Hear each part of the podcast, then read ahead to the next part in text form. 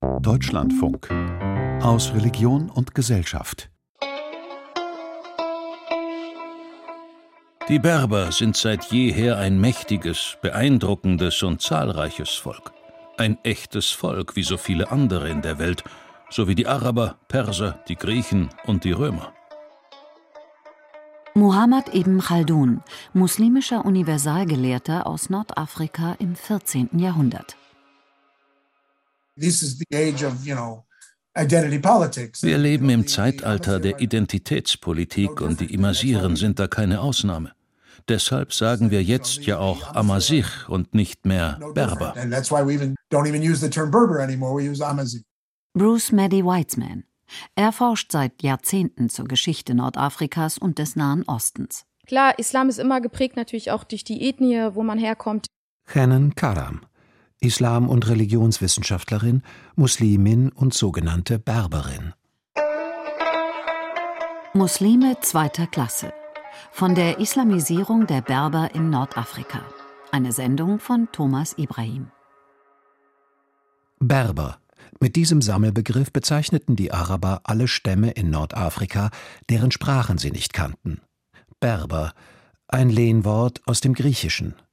Berber, eine Fremdbezeichnung, bei der ein despektierlicher Unterton mitschwingt.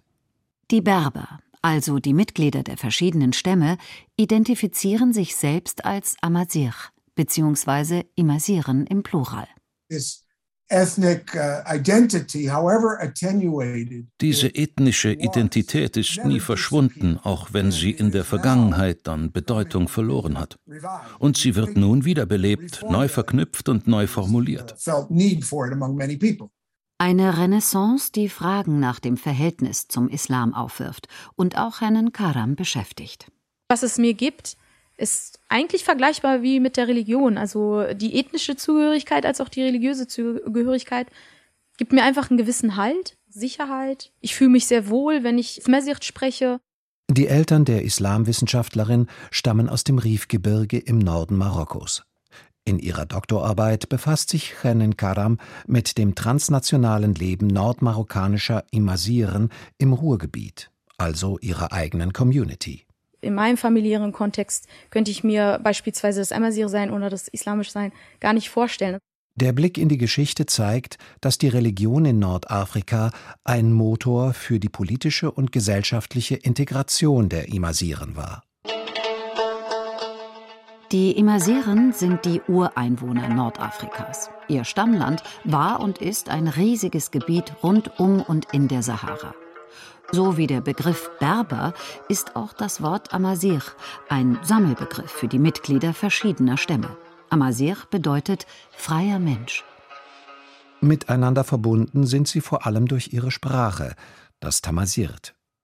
Diese Stämme waren seit der Zeit der Pharaonen immer präsent, egal welche Zivilisation gerade in Nordafrika Fuß fasste. Doch keine Kultur ist dabei so nachhaltig mit der der Imasiren verschmolzen wie die islamische. Und das, obwohl die muslimischen Eroberer sie nicht als ebenbürtig ansahen. In der islamischen Geschichtsschreibung wurde die Expansion nach Nordafrika nicht als Eroberung dargestellt. Vielmehr wurde ein Bild gezeichnet, demzufolge die Muslime das Wort Gottes und mit ihm Erleuchtung, Fortschritt und Wohlstand brachten, was sehr dem Narrativ der Franzosen ähnelt, die Zivilisation und Aufklärung versprachen, als sie ihre Kolonien in Nordafrika errichten. Daran sieht man, wie Imperien ihr Vorgehen rechtfertigen. Und dann stellt sich die Frage, wie reagieren die Menschen, die unterworfen werden?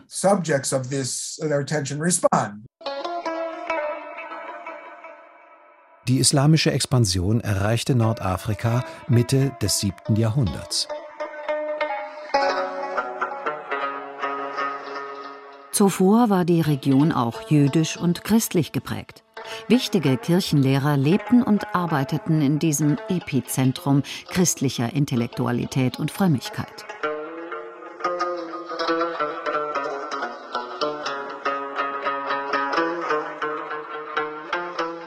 Seit 661 nach Christus herrschten die Umayyaden, die erste islamische Dynastie, von Damaskus aus über das noch junge Imperium. Sie dehnten es in wenigen Jahrzehnten über Nordafrika bis auf die iberische Halbinsel aus. Doch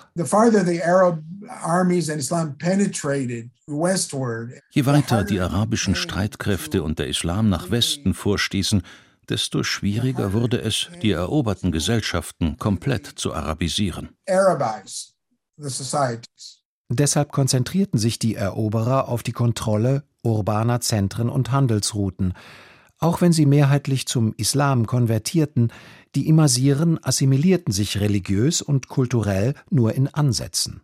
Denn die arabisch-islamischen Heere waren lediglich neue Okkupatoren.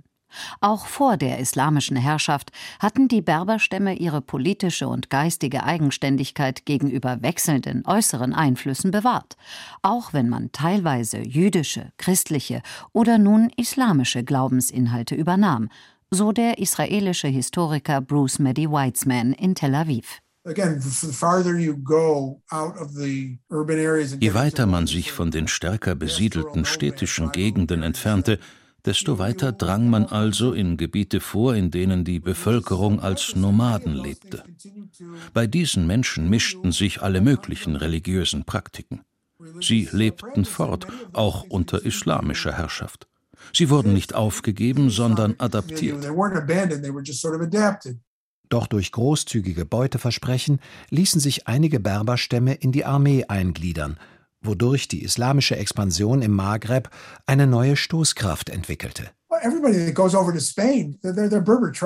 Bei der Eroberung Spaniens bestand das Heer bereits zu großen Teilen aus Berberstämmen. Sie sagten sich, das ist die neue Marschrichtung, also schließen wir uns den Siegern an.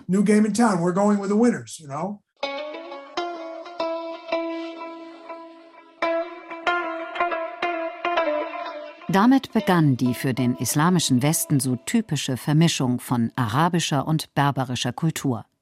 Ein Umstand, der meist nur am Rande erwähnt wird, wenn von der Hochkultur im islamischen Spanien die Rede ist.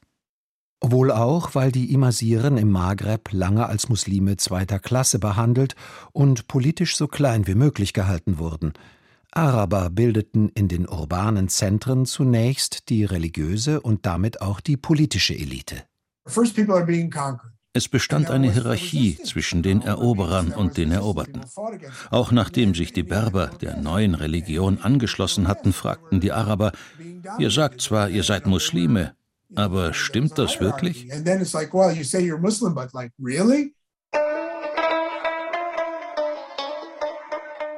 Im unwegsamen Hinterland, in den Gebirgs- und Wüstenregionen abseits der Küsten- und Handelsrouten, hatten die neuen Machthaber keine Kontrolle. Rebellische Berberstämme zogen sich in diese entlegenen Gegenden zurück. Doch auch sie wollten die neue Religion nicht wieder ablegen, im Gegenteil. You already have the great Kharijite revolt in the es war im Jahr 739, da beginnt ein Aufstand, die sogenannte Charidschitische Revolte. Und das war eine Revolte im Namen des Islams. Man forderte die arabischen Herrscher auf Basis des Islams heraus. Die Charidjitische Bewegung war die erste islamische Splittergruppe. Ihr Ursprung lag im Streit um die rechtmäßige Nachfolge Mohammeds, der die islamische Welt in Sunniten und Schiiten spaltete. Die Charidschiten verweigerten beiden Parteien die Gefolgschaft und forderten, Stammeszugehörigkeit dürfe bei der Wahl des Kalifen keine Rolle spielen. Frömmigkeit und religiöse Bildung sollten in ihren Augen darüber entscheiden, wer die Muslime führt. Prediger dieser Denkrichtung bildeten in unterschiedlichen Teilen des islamischen Weltreiches Enklaven, auch in Nordafrika. Es ist wohl kaum ein Zufall, dass gerade Berber sich diese Sichtweise aneigneten. Immerhin wurden sie diskriminiert. In der charidschitischen Lesart bot der Islam die Möglichkeit zur politischen Selbstermächtigung. Denn sie betonte die Gleichheit aller Muslime und erteilte Herrschern eine Absage, die ihren Machtanspruch mit ihrer Abstammung begründeten. Ein Muster, das sich in den kommenden Jahrhunderten fest in Nordafrika verankern sollte. In den folgenden Jahrzehnten zerfiel der Maghreb in viele Einzelreiche, die Autonomie von den neuen Machtzentren in Cordoba und Bagdad anstrebten. Doch die islamische Religion blieb. Bargawata, Idrisiden, Rustimiden, Fatimiden, Arlabiden, Siriden, Banu Sulaiman, Banu Hilal. In den folgenden zwei Jahrhunderten kamen und gingen in Nordafrika zahlreiche Herrscher. Doch nie konnte sich eine einheitliche Führungsmacht etablieren. Und auch die religiöse Situation war Ende des 10. und zu Beginn des 11. Jahrhunderts unklar. Der Islam war seit nunmehr über 300 Jahren in Nordafrika präsent, aber die Religion hatte sich nur in den arabisch dominierten Städten durchgesetzt. Die auf dem Land lebenden Imasiren, der Großteil der Bevölkerung, sprach meist kein Arabisch, und in ihre Religionspraxis mischten sich weiterhin jüdische und christliche Elemente, sowie vorislamisches Gedankengut wie Opferriten oder Fruchtbarkeitskulte. Dem wurde erst durch die sogenannten Berber-Dynastien ein Ende gesetzt. Während des Mittelalters setzten sich schließlich die Berber als Herrscher durch. Es kam zu islamischen Berber-Dynastien. Erst die Almoraviden, dann die Almohaden und die Meriniden.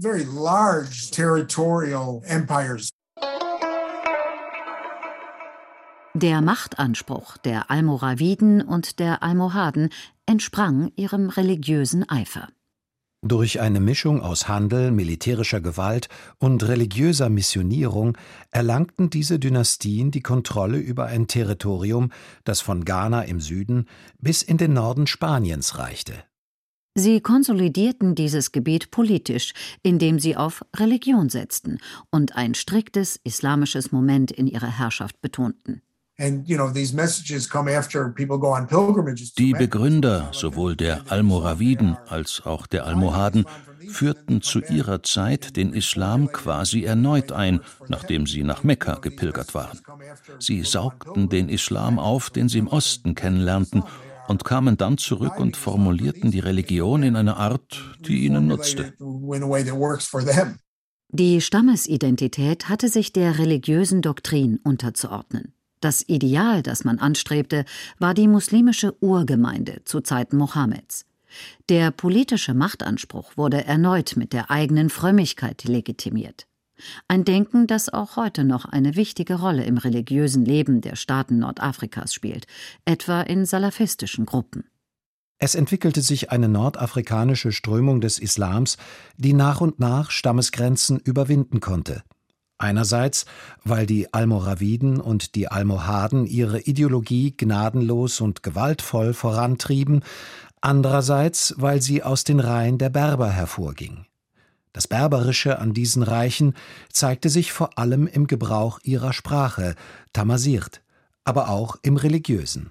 In the long term, we can certainly say that auf lange Sicht kann man zweifelsohne sagen, dass der Islam während dieser Jahrhunderte auch das nordafrikanische Hinterland unwiderruflich durchdrungen hat. Doch die Arabisierung der Bevölkerung vollzog sich nur teilweise.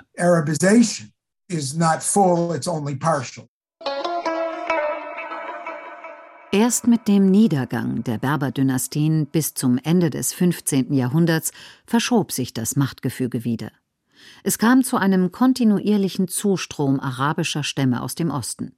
Städte wie Fes wurden zu internationalen Zentren religiöser Bildung. Arabisch etablierte sich im Maghreb als Hauptsprache in religiösen, wirtschaftlichen und politischen Belangen. Sprache und Kultur der nordafrikanischen Ureinwohner wurden in den folgenden Jahrhunderten an den Rand gedrängt, das galt auch, als Franzosen und Spanier ihre Kolonialregime errichteten und erst recht, nachdem sich die europäischen Besatzer aus Nordafrika zurückziehen mussten. Denn die neu entstandenen Nationalstaaten ignorierten bis in die 1990er Jahre die Bedeutung der amazirischen Identität und damit große Teile ihrer Bevölkerung. Die jungen Nationen betonten zunächst den islamischen und arabischen Charakter ihrer Bevölkerung. Doch gerade in Algerien und Marokko, den nordafrikanischen Staaten mit den größten amazirischen Bevölkerungsteilen, wuchs ihr Widerstand gegen diese Herabstufung. Zu Beginn des neuen Jahrtausends mussten die Regierungen sich ihnen zuwenden. Sowohl in Marokko als auch in Algerien sahen sich die Regierungen dazu gezwungen, Tamazight als offizielle Sprache in ihrer Verfassung zu verankern. Das war lange eine zentrale Forderung der Imasiren. Außerhalb Nordafrikas ist die Sprache sogar noch wichtiger. Und was wichtig ist hier für den deutschen Kontext, ist auch, dass viele Jugendliche und Kinder es eben nicht mehr können. Also dass es quasi auch in der maserischen Community so ein bisschen so eine Angst umgeht, dass äh, das Mesicht hier auch verloren gehen könnte. Und das war in meiner Familie auch nicht anders. Ich werde bis heute von meinem Opa angehalten, ja, das äh, Mesicht weiterzugeben, sonst würde es aussterben. Nicht zuletzt, weil Imasiren in Europa in einem ganz anderen Kontext leben als in ihren Herkunftsländern. Man muss sich erklären aufgrund des Muslimischseins, man muss sich erklären aufgrund des Migrantischseins und man muss sich erklären aufgrund des Amazirischseins. Hennen Karam erklärt, dass Imasiren so gut wie nie als eigenständige Gruppe wahrgenommen werden. Stattdessen ordnet man sie der Religion oder der Heimatnation unter, dann sind sie Muslime oder eben Marokkaner, Algerier, Tunesier oder ähnliches. Doch auch für die Islamwissenschaftlerin ist die amazirische Identität in Deutschland nur schwer von der Religion zu trennen. Ich würde es daran festmachen, dass ich in meiner Vergangenheit, besonders in der Kindheit, gar nicht wusste, was meine Oma sagt. Ist es eine Regel, die aus dem Glauben äh, heraus gerade an mich herangetragen wird? Oder ist es einfach ja aus diesem amazirischen Kodex quasi. Also da waren die Grenzen wirklich total fließend und man wusste gar nicht, ist das jetzt Islam oder ist das jetzt Amazir sein? Zudem ist die Religion eine der wenigen Sphären außerhalb der Familie, wo die amasirische Sprache nach wie vor eine Rolle spielt. Also das ist schon ja relativ gang und gäbe, dass man einfach sagt, die Predigt ist auf Arabisch, Hocharabisch oder Derija ist dann auch noch mal eine Frage und eben auf Deutsch für die Jugendlichen, die immer weniger beide Sprachen sprechen, sowohl Arabisch als auch äh, Mesirt und dann eben auch auf Mesirt, weil die Jugendlichen hier eher Mesirt verstehen als Arabisch. Das so entstehende Bewusstsein wirkt zurück in die Moscheegemeinden. Moscheen sind auch ein ganz wichtiger zentraler Dreh- und Angelpunkt für den Austausch auch über ja, die Identität an sich, nicht nur Religion wird dort verhandelt, sondern eben auch Identität im Allgemeinen mit all ihren Aspekten. In Nordafrika verorten sich jedoch immer mehr Imasiren nicht nur jenseits von Arabismus, sondern auch jenseits des Islams. Die Umbruchphase seit 2011 hat das Bedürfnis nach gemeinsamer Identität auch unter den Immersieren neu entfacht. Besonders emotional sind diese Debatten in Marokko und Algerien, wo Konflikte zwischen Immersieren und den Regierungen immer wieder aufflammen.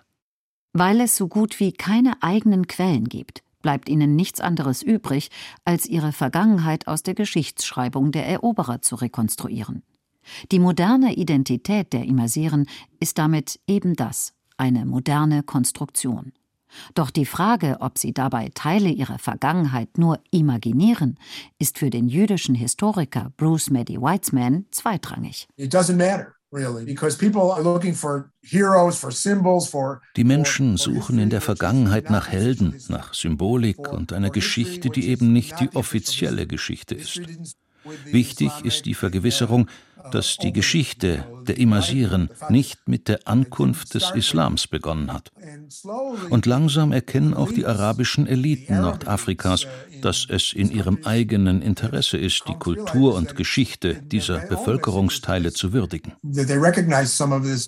Für Chennen Karam ist diese Auseinandersetzung mit der amasirischen Geschichte und Gegenwart entscheidend, um dafür zu sorgen, dass Imasiren in ihrer Verschiedenheit wahr und ernst genommen werden. Ich lege mich nicht fest und vor allen Dingen lasse ich mich auch nicht festlegen. Weil das passierte ja viel in der Vergangenheit, dass man festgelegt wurde quasi, also wirklich alles passiv passierte und man selber gar nicht die Möglichkeit hatte, aktiv selbst zu bestimmen, was man ist. Das war Muslime zweiter Klasse von der Islamisierung der Berber in Nordafrika. Eine Sendung von Thomas Ibrahim. Es sprachen Edda Fischer, Bruno Winzen und Thomas Balou Martin. Ton und Technik Marcel Christmann. Regie Michael Wehrhahn. Redaktion Andreas Mein. Eine Produktion des Deutschlandfunks 2022